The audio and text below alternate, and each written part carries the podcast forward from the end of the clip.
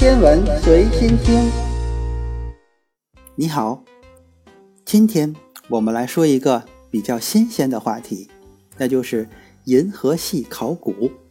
银河系中的古老恒星在向我们传递有关宇宙早期的照明条件的信息。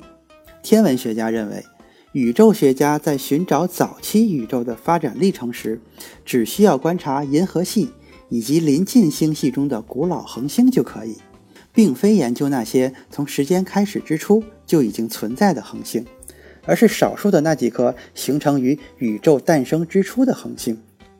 这些恒星的大气成分揭露了从它们形成之时到我们的太阳系形成之时，宇宙中的环境是如何变化的。它们甚至可以揭露，比如金和银这些重要元素的起源。吉纳达根是美国帕萨迪纳州的加州理工学院的一名研究生，主修天体物理学。他将这种研究称为“银河考古学”。他说：“银河考古学是通过研究现存的古老星系上的元素，来探索银河的历史。”提摩西·比尔斯是美国印第安纳州的圣母大学的一名天体物理学家。他补充道：“实际上，这种方法不仅可以探索银河系的历史，古老的恒星也为我们研究宇宙从古至今的变化提供了线索。”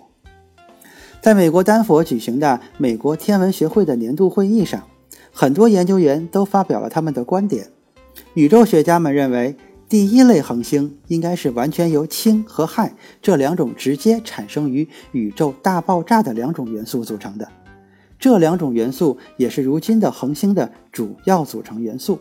例如，太阳质量的大约百分之九十八都是氢和氦，但是百分之九十八和百分之百是有着很大的区别的。只由氢和氦组成的恒星通常体积巨大且温度非常高。燃烧时发出明亮的光芒，然后会在巨大的爆炸中结束自己短暂的生命。在这个过程中，恒星会将其他的元素喷入宇宙中，这些元素会被下一代的恒星吸纳，组成了太阳中那剩下的百分之二的质量。像这种以化学方法完善形成的恒星，不再需要明亮的燃烧或者早早的死去。一些恒星可以拥有较小的体积，以及一百亿年甚至更久的寿命，也就是我们在现今仍能看到的小质量星。光谱分析可以确定这些恒星从它们的前身的物质喷射中受了多少污染，也就是吸收了多少其他的物质。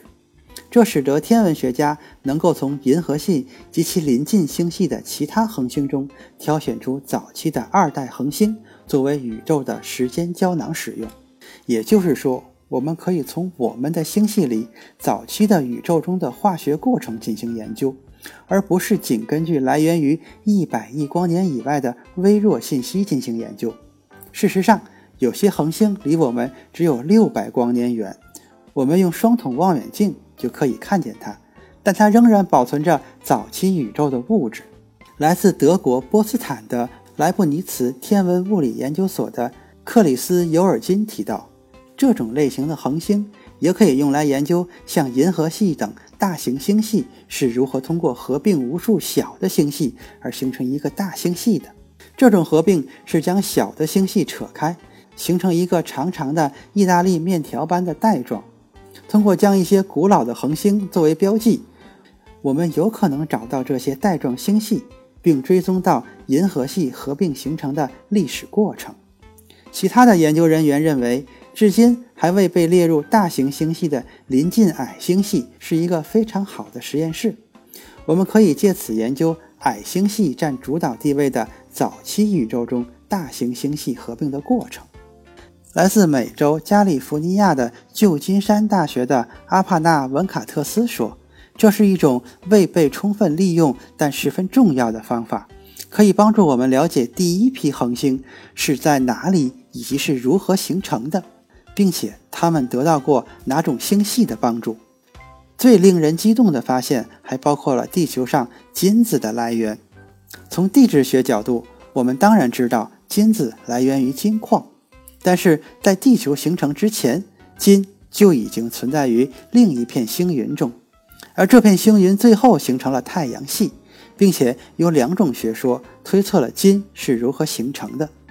其中一种学说认为，金产生于被称为带磁性旋转的超新星的巨大恒星爆炸中心；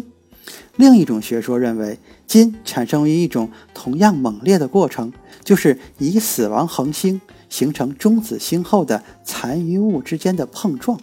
前者倾向于发生于宇宙的早期，巨星最终走向灾难性的结尾的时期；后者大多是发生于较晚的时期，在后代恒星死亡之后才形成。为了查明哪一种学说是正确的，研究团队对相关元素钡在不同年龄的恒星中的浓度进行了相关研究。通过比较钡和铁这两种稳定构建了每新一代的恒星的元素浓度，他们确定了钡作为黄金的替代品出现在早期的爆炸现场，表明它们是产生于带磁性旋转的超新星，或者是出现在较晚时期，这就表明金元素源于中子星碰撞。这是银河考古的另一用处。这项研究根据恒星上现存的元素，探索星系中元素的形成史。通过测量不同年龄的恒星上的元素比例，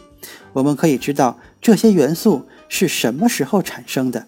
最后得出的结论就是，金元素以及相关元素大多是后来在中子星碰撞时产生的。如果没有这种碰撞，或许从金子到贵重的货币等一切事物，都将会是另一种面貌了。今天的天文随心听就是这些，咱们下次再见。